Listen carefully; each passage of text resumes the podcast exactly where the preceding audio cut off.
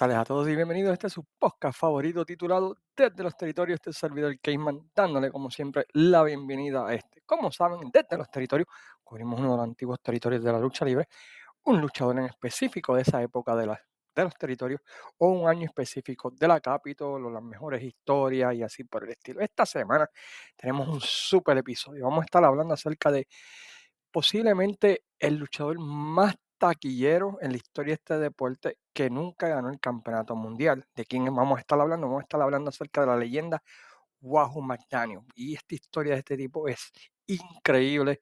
Eh, uno de los podcasts más difíciles que, que, tuve que hacer y le voy a explicar ahorita por qué fue así. Pero antes de comenzar, queremos como siempre agradecer a las siguientes páginas por compartir y darle share podcast, entre ellas Pride of Wrestling, que acaban de tener su cierre temporada ante un lleno total y Robillo Medina pues agradece a todos ustedes el apoyo que le han dado a Pride of Wrestling este año y los invitan a que sigan su página, su canal de YouTube y así por el estilo.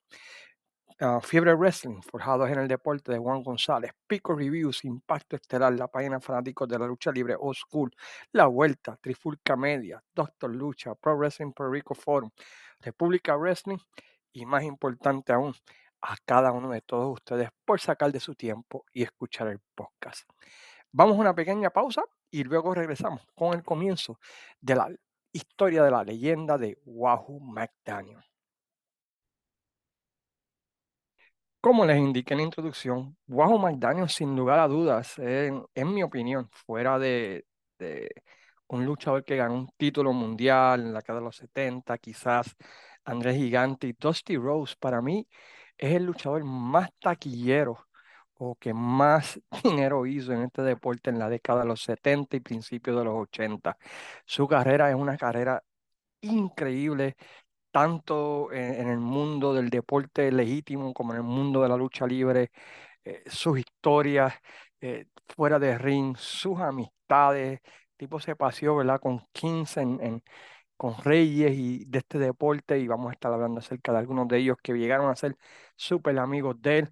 Eh, la biografía es bien difícil porque se me hizo bien difícil. Empecé a hacer este research hace como tres semanas y se me hizo bien difícil porque hay tanto que tú puedes hablar de Wahoo McDaniels y tener que reducirlo a un espacio de 45 minutos a una hora, pues es casi imposible, pero vamos a tratar de hacer lo mejor posible para que ustedes se disfruten de esta biografía. Pero Wahoo McDaniels increíble leyenda. Hay mucha información de él que pueden, muchas luchas de él que pueden ver en YouTube y vamos a estar recomendando algunas de ellas, algunos de sus mejores feudos y así por el estilo. Así que, ¿qué tal si empezamos a mirar la biografía de esa leyenda de Wahoo McDaniel? Edward Hughes McDaniel, mejor conocido como Wahoo McDaniel, nació el 19 de junio del año 1938 en la ciudad de Bernice, Luisiana. Es una ciudad que queda como a seis horas al norte de New Orleans. La realidad es que se puede decir que queda más cerca del estado de Arkansas, está en, en state limit entre Oklahoma y Arkansas, pero ustedes entienden, todavía sigue siendo el estado de Luisiana. A diferencia de muchos luchadores que usaron el gimmick de indígena o Native American sin serlo, y podemos hablar de Chief State Strongbow y muchos otros que a través de la historia, ¿verdad? Pues eran Native American, pero en realidad no lo eran. Wahoo McDaniels era legit, era un, Native American legítimo, perteneciendo a la raza o a la nación Choctaw Chickasaw. Su nombre Wahoo fue un apodo pasado por su abuelo, quien era conocido en el área como Big Wahoo, y empezó a llamar a su nieto, Hey little Wahoo, come over here. Y el nickname, por decirlo así, se quedó. Su papá trabajaba en las refinerías de petróleo del área de eh, Oklahoma, área de Arkansas y el área de Texas, llevando Pues, a que la familia pues, fuera nómada por un tiempo hasta que se establecieran finalmente en la ciudad de Midland, Texas. Fue allí donde empezó a jugar fútbol americano como una posición, convirtiéndose en uno de los mejores jugadores de escuela superior de fútbol americano del estado de Texas.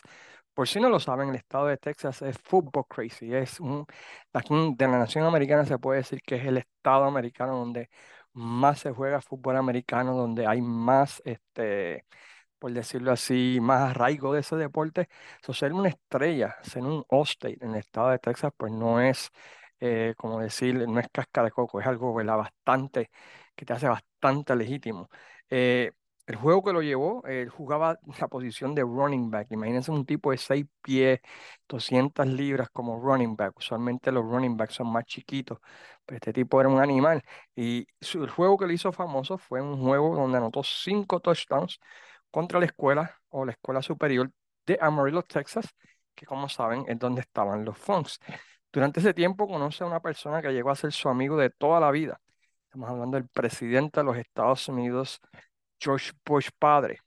Y comenzaron una amistad y jan- jangueaban fuera de ring, compartían y Wahoo McDaniel ahí con los Bush para arriba y para abajo y así por el estilo.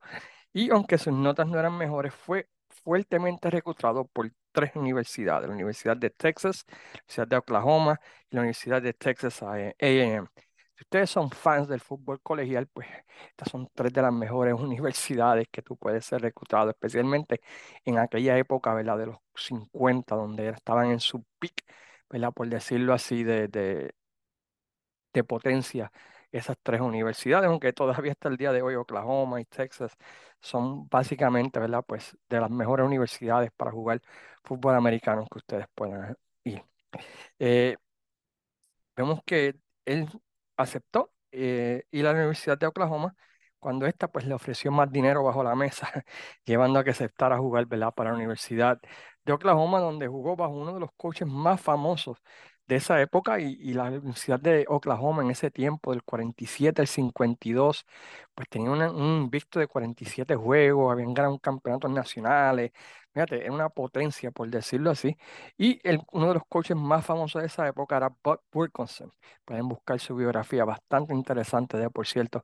Y eh, pues firmó para jugar con ellos. Debido a lesiones, fue cambiado de running back y empezó a jugar la posición de tight end, que es una posición que para su estatura de 6'1, 6'2, pues es más, hace más sentido, y de linebacker, jugando tanto ofensiva como defensiva, jugando por los próximos años, ¿verdad? Para lo que era la universidad número uno de la nación americana. Durante su tercer año de universidad, comienza a interesarse en el deporte de la lucha libre y comienza a juntarse con luchadores de la talla de Bill Watts, Danny Hodge y Dick Delgado, que en aquel tiempo pues eran campeón nacional de, lucha libre olímpica. Y la Universidad de Oklahoma también era una universidad que hasta el día de hoy es considerada una de las mejores universidades de lucha en toda la nación americana. Eh, y empezó a envolverse, ¿verdad? Pues eh, a- con ellos y a practicar con ellos, aunque no era parte del equipo, ¿verdad? Pues aprendió a competir y, y según Bill Watts y muchos otros, pues el tipo era un natural en esto de deporte y he picked it up real fast.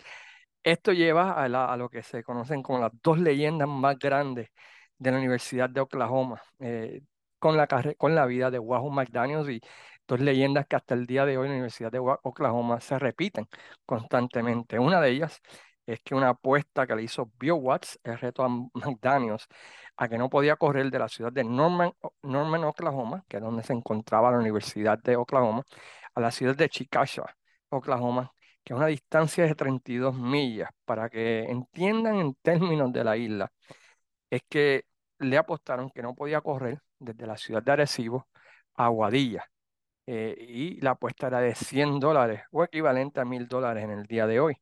Eh, aceptó, tenía que correr, no podía pararse. Wahoo aceptó y corrió las 32 millas en términos de 6 horas. Se pueden imaginar un tipo de 6 pies, 2 pulgadas, sobre 200 libras corriendo de Arecibo a Aguadilla. Bueno, pues si se pueden imaginar eso, pueden imaginarse a Wahoo McDaniel corriendo de- en ese lugar. Eh, otra apuesta por el doble del dinero es que podía tomarse un cuarto de aceite de motor. Sí, aceite de motor de, de carro. El resultado depende de quién cuenta la historia. Wahoo y muchos otros aseguran que lo hizo, ganó el dinero, y otros dicen pues que no terminó, ya que se enfermó y desmayó poco antes de terminarla. En otra ocasión, lo retaron a levantar un vending machine, una máquina donde se venden las, las máquinas esas que usted tienen como trabajo en la escuela, que son, que tienen las papitas, los, las sodas, los refrescos y así por el estilo, que si no podía levantar una y tirarla por la ventana, y pues Wahoo, siendo Wahoo, pues la levantó y la tiró, lo que por poco le cuesta, ¿verdad? El ser votado de la universidad.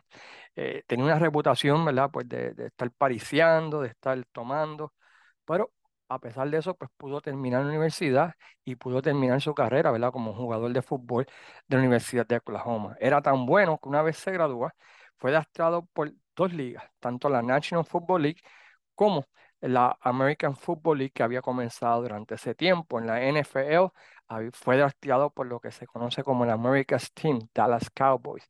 Mierda de equipo, pero sé que era la gran ópera.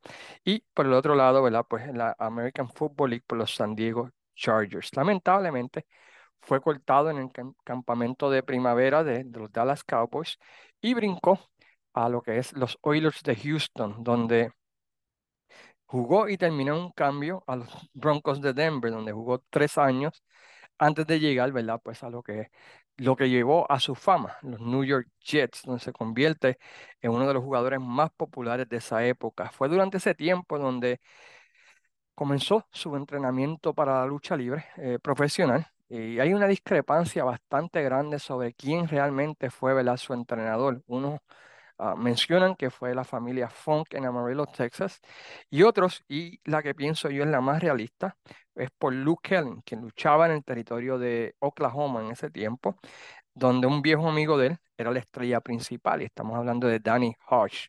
Así que pienso que esta es la más realista debido a sus ataduras al estado de Oklahoma.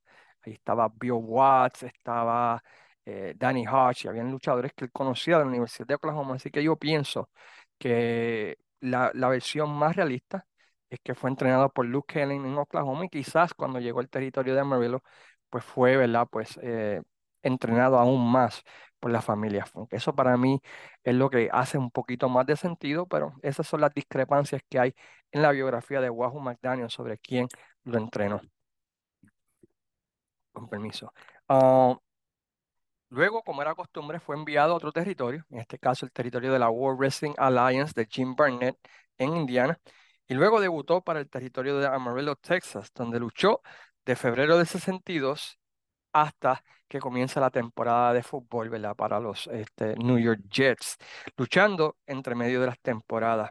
Interesantemente, a diferencia de otros luchadores eh, de, aquel tiempo, donde usualmente pues sus primeros años pues, eran las primeras y segundas luchas, Wahoo McDaniels, y me imagino que debido a la credibilidad que él tenía como jugador de fútbol profesional, la fama, inmediatamente fue empujado en el territorio de Amarillo como un estelarista o el semi-main event, haciendo pareja, ¿verdad? Con los Fonks, este, haciendo pareja con Ricky Romero, quien era el padre de los John Blocks, eh, y así por el estilo. Luego de la temporada de 73 regresa al territorio de Amarillo, al igual que en el 64, ganando su primer título como luchador, haciendo pareja con el, Dory Funk Sr., eh, al derrotar a Fritz von Erich y Larry Heenan para coronarse campeones de Norteamérica en pareja el 19 de febrero del año 1964. Pero eh, interesantemente abandona el territorio cuando tiene diferencias económicas con los Funks, donde estos le pagaron el dinero que se le debía y solo le pagaron 200 dólares por ser estelarista y Wahoo McDaniels había llegado a otros acuerdos con ellos, pero eh, hay una, una, discrepancia y Wahoo McDaniels pues simplemente pues entregó sus two weeks y se marchó del territorio de Amarillo, Texas. Y no creo que regresó más a ese territorio a través de su carrera. Eh, durante ese tiempo, como jugaba con los New York Jets y tenía una gran fama con el equipo, eh, durante el juego, cuando él hacía un taco, decían taco payú y todo el mundo decía wahoo.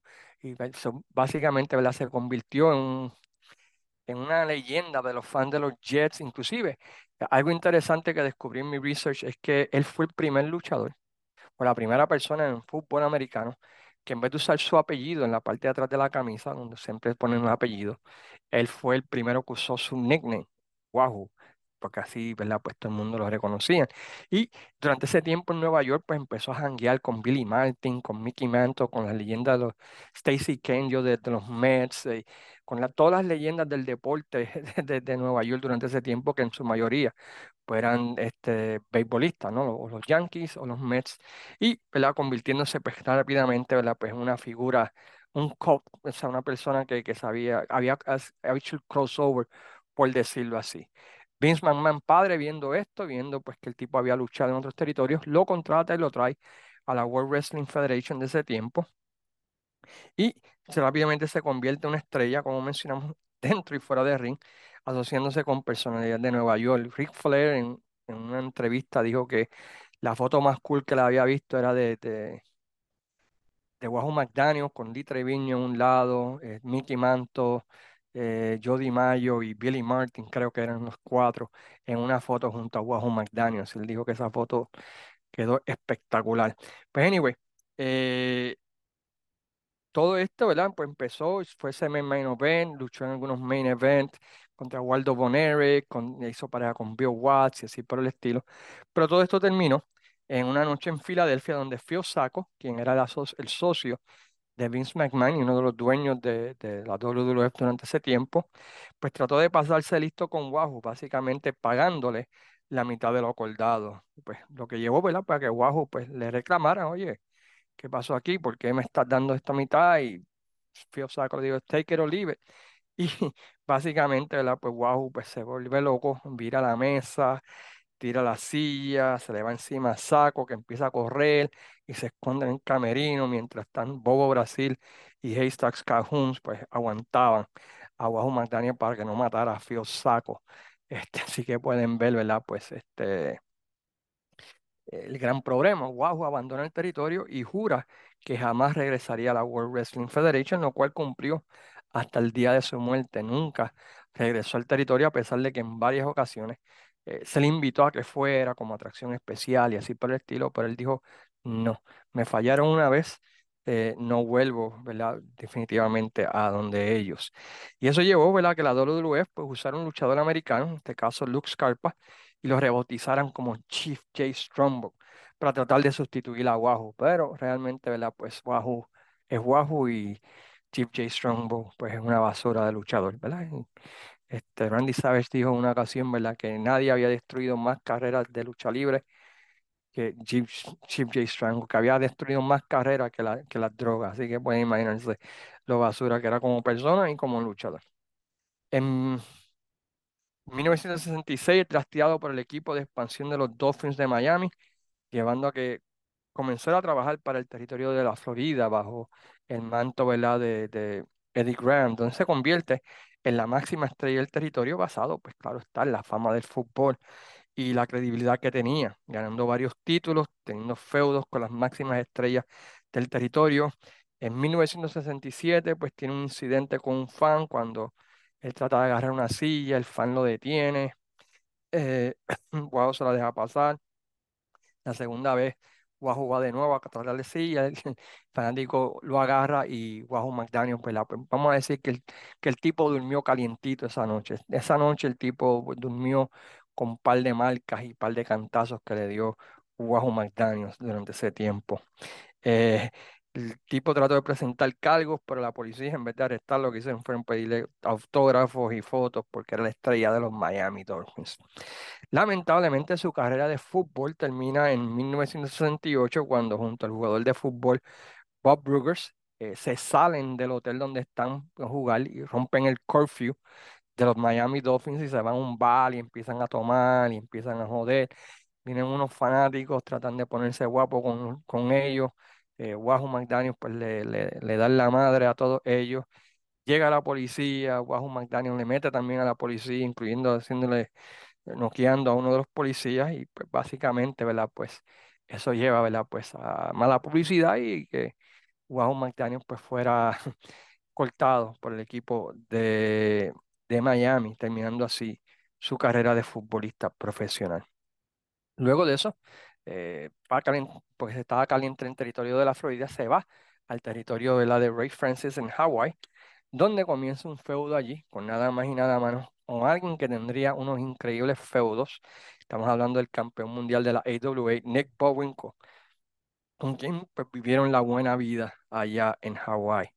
Pero fue en los años 70 donde Wahoo se establece como domain, por decirlo así, en el mundo de la lucha libre, donde fuera de los campeones mundiales de la NWA, Bruno en la World Wrestling Federation y Andrés Gigante, pues nadie hizo más dinero, ¿verdad? Que, que, que Wahoo McDaniel. Se- según varias fuentes, entre 70 al 79, Wahoo hizo entre 100 mil a 200 mil dólares por año lo que equivaldría a entre 750 mil a un millón de dólares anuales, lo que estableciendo dos territorios, cambiando uno y estableciendo ese territorio y estableciendo, ¿verdad? Pues quizás algunos de los luchadores más famosos de los 80 y de los más de dinero y vamos a entrar de lleno en todo lo que logró Wahoo en ese año 70. Pero imagínense en eso, en- de 1970 al 79 entre 100 mil a 200 mil dólares en una era donde los luchadores ganaban dependiendo cuánta gente iban a las canchas, dependiendo cuántas, ¿verdad? Podemos entender por qué Wahoo era tan grande y tan, fue tan grande. En el mundo de la lucha libre. Eh, su reputación como luchador era un tipo sólido que te hacía ver el negocio como legítimo y si veía que tu ofensiva no era creíble, te comía vivo hasta que tú reaccionaras y le dieras con la misma fuerza. Y que básicamente si tú él veía que tú le dabas un puño suave, él venía te metía un puño de verdad hasta que te enojara y tú reaccionaras y trataras de hacer, ¿verdad? Pues lo mismo que estaba haciendo de él. Y aunque muchos no querían trabajar con él, porque era un tipo que, que daba duro, que era tough, que no comía cuento en ese ring, eh, la realidad es que en esa década, si querías hacer buen dinero, tenías que trabajar con él, porque él era uno de los draws más importantes del mundo de la lucha libre en esa década. El primer territorio que estableció pues, fue el territorio de Houston. Algo interesante de ese territorio, pues eh, durante ese tiempo Paul Bosch había comprado el territorio de Morris Siegel y había estado teniendo problemas para establecer el territorio. eh, cuando llega la figura de Wahoo McDaniels, quien levanta el territorio, convirtiéndose las palabras del mismo Paul Bosch en el draw más exitoso en el territorio de Houston, en la historia de este territorio. En este territorio Básicamente pues, iban un who's who de, de la lucha libre, los luchadores más grandes iban allí y para Paul Bosch, Wahoo McDaniels era el draw más importante que ellos tuvieron en ese territorio.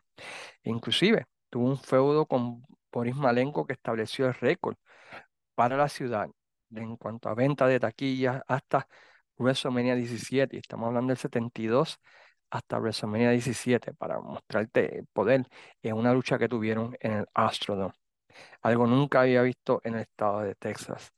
Entre 1970 y el 71, McDaniels fue el estelarista con Dory Funk Jr. por el título mundial de la NWA en, con ocho sold outs en un periodo de un año. Imagínense, eh, el Sam Houston Coliseum creo que cabían 12.000, ocho sold outs corridos. Bueno, Wahoo McDaniels y Dory Funk Jr. lo hicieron en ese tiempo. Paul Bosch en su libro indica que gracias a Wahoo y su palabra le abrió las puertas a él de traer luchadores de todos los territorios, debido a que Wahoo en sus viajes a otros territorios recomendaba a Paul Bosch, decía, ve, ve a Houston, porque el tipo es un tipo honesto, es buena paga y establece a Houston como el lugar que todo luchador debe ir. Y los otros días, ah, Luis Gómez en la página de los territorios puso un payoff de Houston ustedes pueden ver, ¿verdad? Que allí el que luchaba hacía buen dinero. Entre los viajes a Houston, eh, comienza a luchar para la American Wrestling Association de Vern Gagne. Eh, Vern Gagne tenía un luchador en ese tiempo que tenía potencial, pero no era bueno en el ring.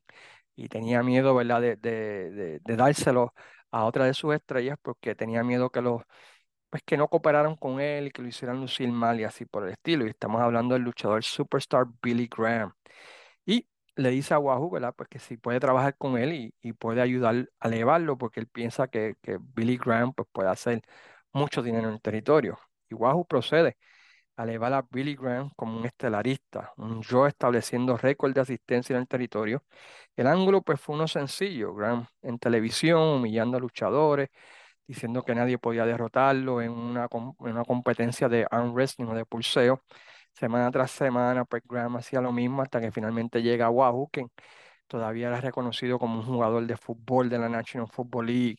Era una estrella, ¿verdad? Pues que jangueaba, ¿verdad? Con celebridades y que era visto eh, en televisión y así por el estilo. Y Wahoo McDaniel, ¿verdad? Pues comienza a pulsear con él y el famoso ángulo, ¿verdad? Donde parece que Wahoo va a ganar.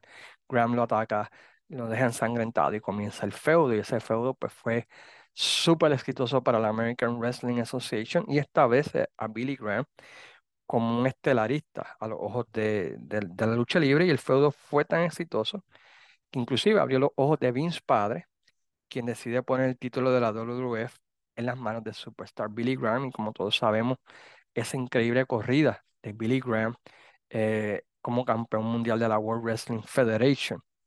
Eh, Graham en su biografía y shoot interviews indica que Wahoo fue la estrella que mejor le vendió y le dio más ofensiva, que lo hizo para hacerlo lucir bien y que todo lo que ocurrió después se lo debe totalmente pues, a Wahoo McDaniels. Y eso es algo que eh, muchos luchadores que lucharon con él o que recibieron el estrellato gracias a él, pues mencionan de Wahoo McDaniels a través de la historia. Y ustedes van a ver diferentes shoots, eh, de Mass Destroyer, Bio Eddie dice lo mismo. Eh, este, ¿quién más? Ric Flair, Greg Valentine. Todo luchador que en un momento luchó con Wahoo dice que, que gracias a Wahoo fue que ellos llegaron a ser una superestrella. Luego que establece a Houston como territorio sólido, establece a Billy Graham, ¿verdad? Como eh, un estelarista que lo lleva al campeonato mundial de la World Wide, Wrestling Federation. Él llega a Mid Atlantic y lo que logra en Mid Atlantic Championship Wrestling junto a Johnny Valentine es algo increíble y lo voy a explicar por qué. Bueno, desde su fundación en 1935, el territorio de, Jim Crockett Promotion era un territorio que era conocido por ser un territorio de parejas, un territorio donde pues eh, las luchas casi todas eran de pareja, casi no había luchador sencillo, la gente por más de 30 años se habían educado a aceptar eh, la lucha en pareja como lo que es lucha libre. O sea, ellos veían la lucha sencilla y decían, eh, that's not for us. Eh, durante ese tiempo, pues muere Jim Crockett padre y pues el territorio, ¿verdad? Pues entra en, en por decirlo así, en, en excuse me, entra en problemas, por decirlo así. el, el, el, que toma el control de la, de la federación, pues es el yerno de Jim Crockett, que está casado con una hija de Jim Crockett, él, le comete cuernos, lo descubren, lo sacan forzadamente. Jim Crockett Jr., quien no tiene ninguna experiencia en el negocio, pues obtiene el poder. todas estas cosas están pasando en el territorio. Jim Crockett Jr. decide pues este, cambiar el territorio de uno de pareja a uno sencillo. Y básicamente, pues a eso es que llega Wahoo McDaniels y John Valentine al territorio. ¿Y qué es lo que hacen ellos dos para educar a la gente? Bueno, pues ellos decidieron, pues mira, vamos a ir al ring y nos vamos a matar. Literalmente, nos vamos a matar con golpes, con chaps, con puños, con patas. Que la persona que esté en la última fila del Charles Coliseum, cuando nos vea, diga, ¿sabes qué?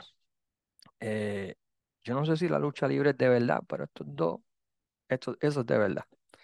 Y poco a poco fueron educando a la fanaticada a aceptar la lucha de sencillo, a aceptar un estilo diferente al que estaban acostumbrados por un año, dándose cantazos y pelas y botando sangre.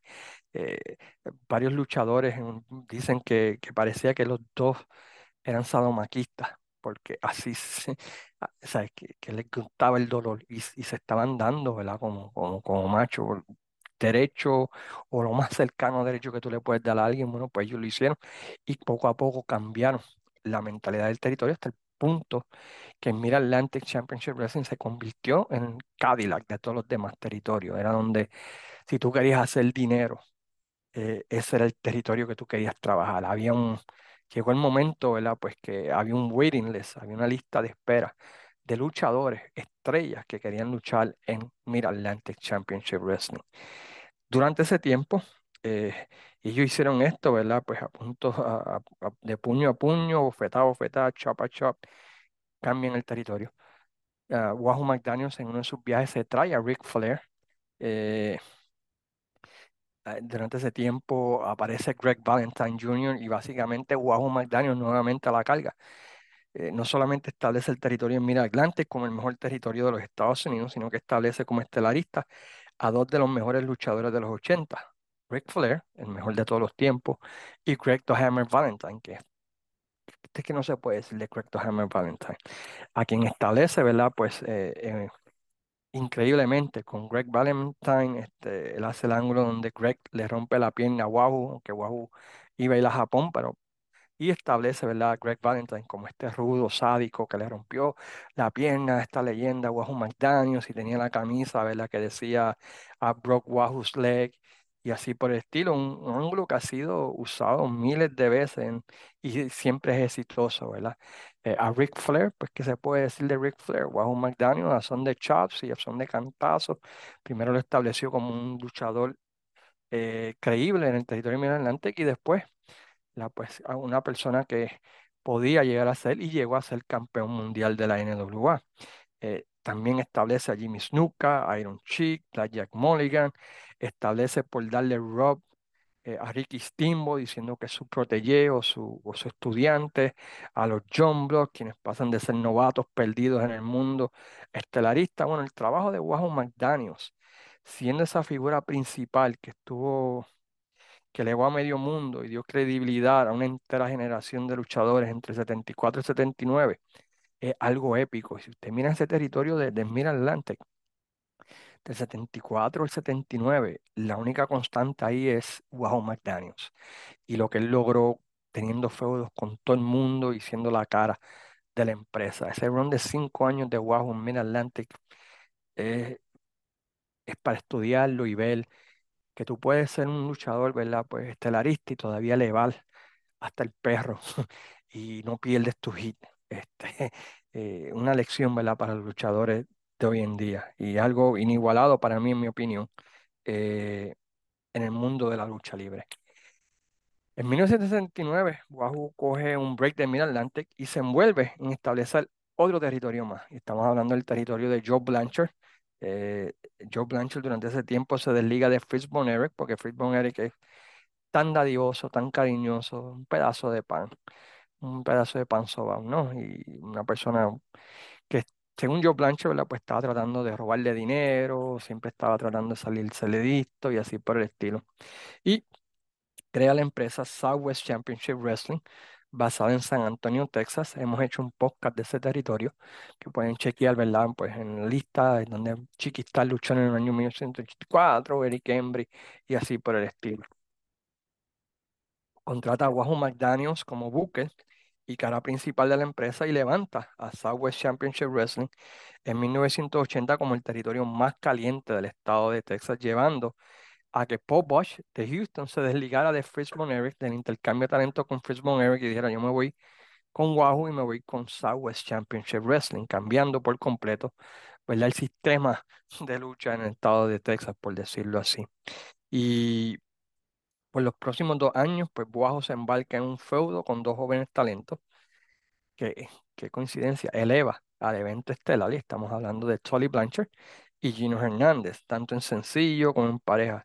Fue durante ese tiempo que Wahoo y Bosch, pues también, ¿verdad? Pues se calentaron con la National Wrestling Alliance. Eh, eh, Paul Bosch y Harley Race como campeón mundial tenían una relación bastante fría por, para ser, para ser este, diplomático, ¿no? Eh, se odiaban.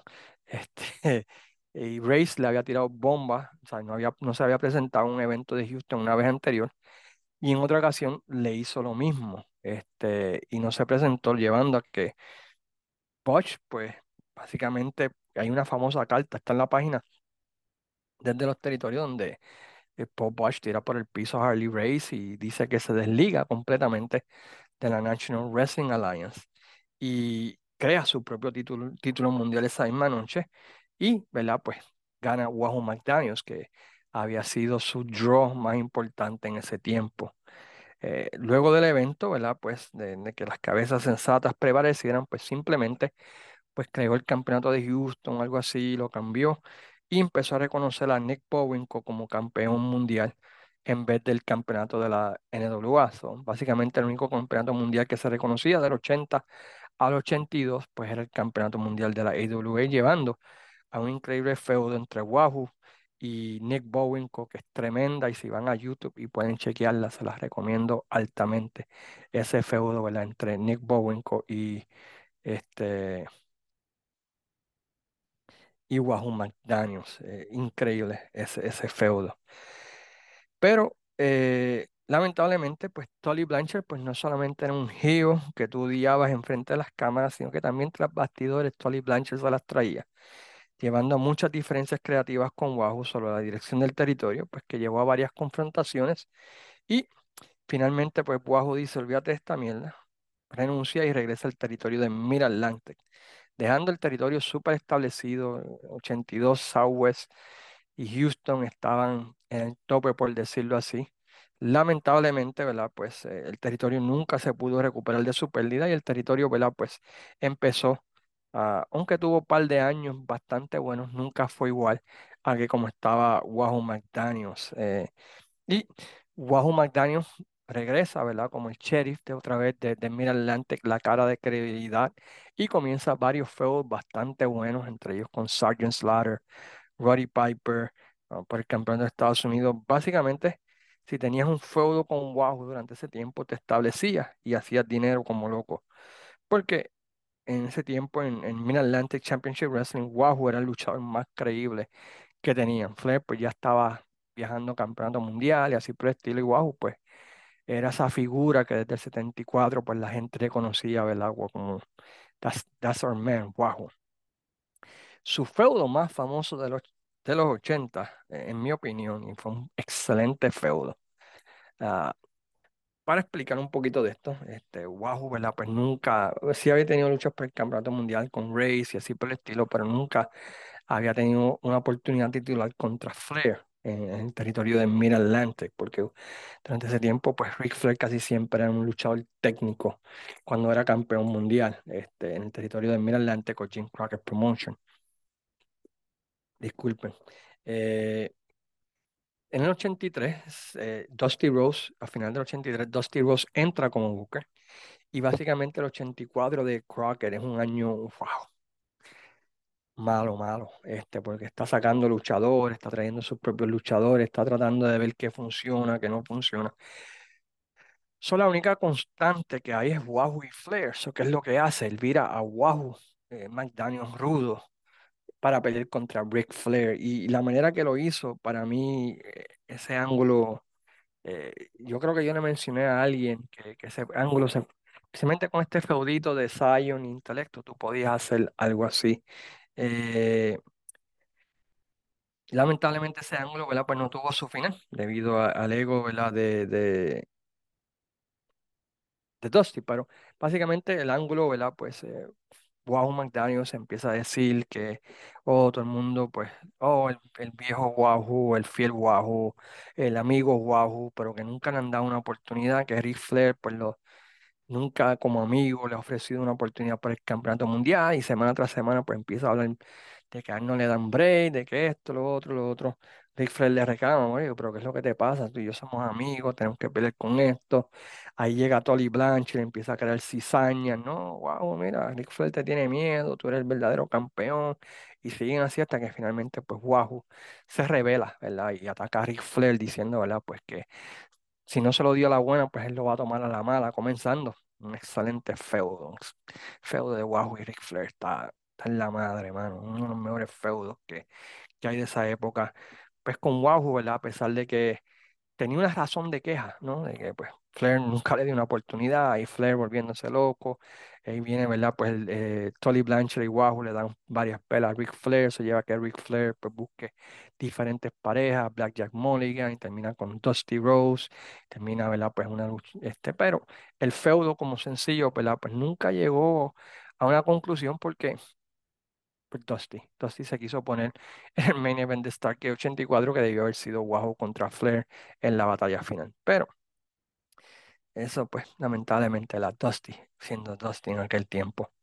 Eh, y su último ángulo pues en Mid-Atlantic fue elevar a la que sería la nueva cara del territorio y la nueva cara de la NWA, el futuro campeón mundial, Magnum TA, por el campeonato de los Estados Unidos y ese otro excelente feudo que culmina, ¿verdad? Pues con Wahoo haciéndole un jab súper limpio, pero limpio, limpio, a Magnum TA en una lucha ja- enjaulado en televisión, Que se vio por todos lados para, para de esa manera establecer a Magnum TA como la nueva cara de la empresa.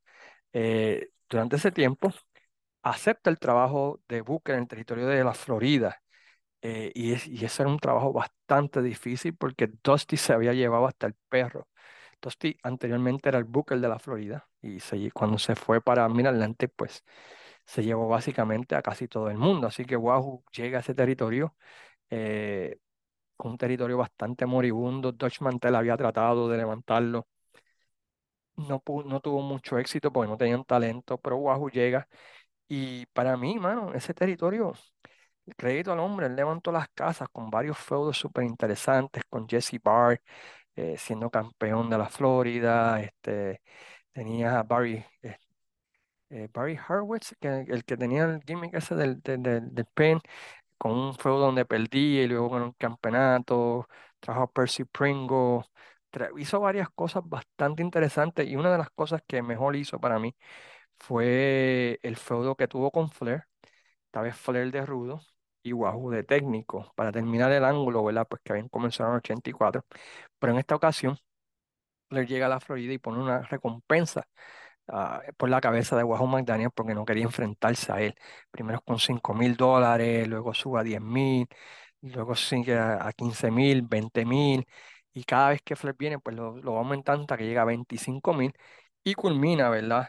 En la famosa lucha en Battle of the Belts, una de lucha de dos a tres caídas, donde pues lamentablemente lo que pudo haber sido tremenda casa y para el territorio de la Florida, no pudo hacer así porque el día de la cartelera, eh, la ciudad donde ellos tienen la cartelera, pues recibe un warning de huracán y el huracán llegó el otro día.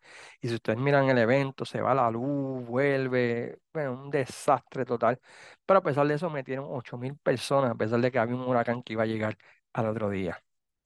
A petición de Jim Crockett, regresa a, principios del 86 a Crockett Mid- o el territorio Mid-Atlantic, no como estelarista, pero como la vieja leyenda del territorio que lucha en mid-cards, teniendo... Y el 86, fíjate, lo trataron bien. Dusty Rose, ah, crédito a él, lo trató bastante bien. Tiene un feudo primero contra Arn Anderson por el Campeonato Mundial de la Televisión. Tiene otro en pareja con Ron Garvin contra los Midnight Express. Y hay una historia súper interesante. De, de esta época donde eh, en una entrevista, una promo, Jim Cornette dice que, que la pareja de Ronnie Garvin y, y, y Wahoo McDaniel era la pareja de Pedro Picapiedra y, y Pablo Malvo, lo que encojona legítimamente a, a Wahoo y a Ron Garvin, quienes se desquitan en el ring con los Midnight Express, quienes al final de las luchas, ¿verdad? Le dicen a, a, a Jim Cornette, por favor, para de decirle eso. Por favor, nos están matando. No vuelvas a decirle eso. Así que es una historia que constantemente, ¿verdad? Pues cuenta Jim Cornette. Luego tiene un, buen feudo con Jimmy Garvin, con el gimmick de que Garvin le rompa el headdress de Native American, culminando una serie de Indian Strap Match. Luego, pues, tiene un feudo frente a Tully Blanchard por el Campeonato Na- Nacional. Título, ¿verdad? Que gana eh, el 28 de agosto de 1986. Creo que es el último título que gana en Mid-Atlantic Promotions, en el territorio que él estableció. Aunque luego, ¿verdad? Pues esto no dura mucho, ya que pierde en un mes, tiene una lucha unificatoria con Nikita Koloff por el campeonato de Estados Unidos y hace el jab a Nikita Koloff, estableciendo a Nikita Koloff como esta nueva fuerza de poder en el territorio de Mid-Atlantic. Y luego de esto, pues tiene el feudo contra Rick Rude en Starcade 86 que culmina en un Indian Strap Match. Luego de eso, pues básicamente eh, es una atracción. Básicamente, pues de- luego de Starcade 86 hasta febrero del 87, pues lucha aquí, lucha allá, un par de luchitas aquí, pero nada, nada especial.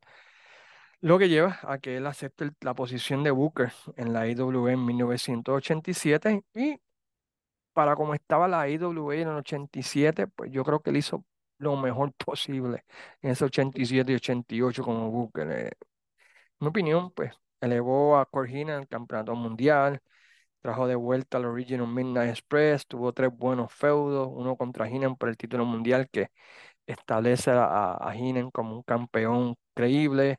Luego tiene otro con Jerry The King Lawler y termina, ¿verdad? con Manny Fernández, eh, que termina un Indian Strap Match. Ese feudo de, de Manny Fernández y Wahoo McDaniel es bastante bueno. Lo recomiendo que lo chequeen. Continúa luchando en la IWA independiente hasta el final, ¿verdad? Pues del 91 cuando cierra la IWA. y ahí accede a trabajar para la empresa de Nelson Royan, que llegó a tener un acuerdo con Capitol, llamada South Atlantic Pro Wrestling. A Puerto Rico él vino en varias carteleras así individuales en el 91. Hay una famosa lucha que él tiene con Dick Murdoch, eh, Dan Armstrong Alley, eh, en uno de los programas, y le da un chapa a Dick Murdoch, y Dick Murdoch lo vende bien, bien espectacular, se va, se sale de ring, da tres vueltas, una cosa, una cosa bárbara, una tremenda luchita. Eh, y continúa luchando así de vez en cuando, siendo su última lucha en 1996, haciendo pareja junto a Ricky McDaniel, derrotando a Jake Mulligan y el Desperado en el área de North Carolina. Como saben, él falleció. Eh, lo bueno, el tipo fue un éxito de taquilla increíble en el mundo de la lucha libre. Lo malo, pues, era una persona, ¿verdad? Pues que apostaba mucho, demasiado. Eh, lo que entraba, a pesar de que hizo tanto dinero, básicamente lo perdió todo en apuestas, ya sea de golf, ya sea de caballo, y lo que no perdió ahí lo perdió, ¿verdad? Pues este, con la bebida, una persona bastante alcohólica. Arn Anderson menciona que eh, se tomaba básicamente todas las noches una botella de Crown Royal, straight, todas las noches. Ah, Bobby Heenan dice que en los 70 eh, él debió haber sido campeón mundial y que la NWA hizo un error grandísimo en no darle el título o la IWA hizo también un error grandísimo en no darle el título mundial de la IWA porque nadie tenía más credibilidad que Wahoo McDaniel si era una persona que te podía trabajar de técnico, de rudo, que sabía cortar promo, que sabía hacer, ¿verdad? Pues todo lo que se necesitaba para ser un campeón mundial. Sus mejores feudos, bueno, pues pueden buscar todo lo que es, wow, pongan Wahoo McDaniel Houston Wrestling, les va a gustar. Eh, Gino Hernández, Tolly Blanchard, eh, este, Rick Flair, eh, Greg Valentine, Nick Bowenko. Eh, hay mucho de Wahoo en, YouTube. Hay una entrevista shoot con él. No la recomiendo mucho porque Wahoo, pues, en esa entrevista parece que no tenía ganas de hacerla y pues, respuestas cortas al punto. No, no explayó demasiado. En esa entrevista shoot. Pero chequense a Wahoo McDaniel. Un tipo, una leyenda increíble del deporte de la lucha libre. Como mencioné, estableció dos territorios, cambió y estableció otro territorio. La, la lista de luchadores que él hizo como estelarista, bueno, pues tiene el luchador más grande de todos los tiempos. Eh, Ric Flair, Superstar Billy Graham, Greg Valentine, Jimmy Snuka, Iron Chicks, Iron Slaughter, Roddy Piper, eh, Blackjack Mulligan, eh, Arn Anderson, Magnum TA, un tipo que, a pesar de ser la leyenda que era, pues estableció a, muchos luchadores. Así que espero que hayan podido disfrutar de esta mirada a la carrera de, de Wahoo McDaniels. La semana que viene tenemos un artículo, un, un podcast súper especial. Este domingo Luis Gómez y yo vamos a estar hablando acerca de en Tonight in the Main Event. Vamos a estar hablando acerca de, de una cartelera de Smoky Mountain que se llama The Progress Draw. Espero que la chequen. Muy buena cartelera, en mi opinión. No sé la opinión de Luis, porque todavía no, no la hemos grabado hasta el momento. Eh, y vamos a hablar también de la lucha libre moderna y creo que está la, pues, sección favorita de ustedes. Adivinen el año de la cartelera y así por el estilo. Mientras tanto, sigan apoyando eh, a Wrestling Dome, donde tenemos lucha libre moderna desde los territorios. Nuestra página de YouTube desde los territorios por Wrestling Dome, donde este podcast estará lo pondré ahí el viernes para aquellos que les gusta mejor verlos en YouTube. No sé por qué quieren ver mi cara por una hora, pero hey, eso es lo que ustedes quieren, ¿quién soy yo para decir?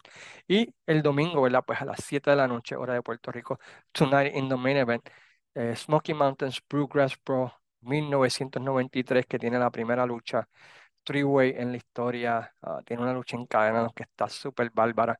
Y par de angulitos que tienen ahí, o par de historias que yo creo que en Puerto Rico funcionarían. Así que vamos a hablar de eso este domingo. Mientras tanto, se despide como siempre su gran amigo el Cayman diciéndole muchas gracias por sacarle tu tiempo y escuchar este podcast. Y como siempre decimos, sayonara, amigos.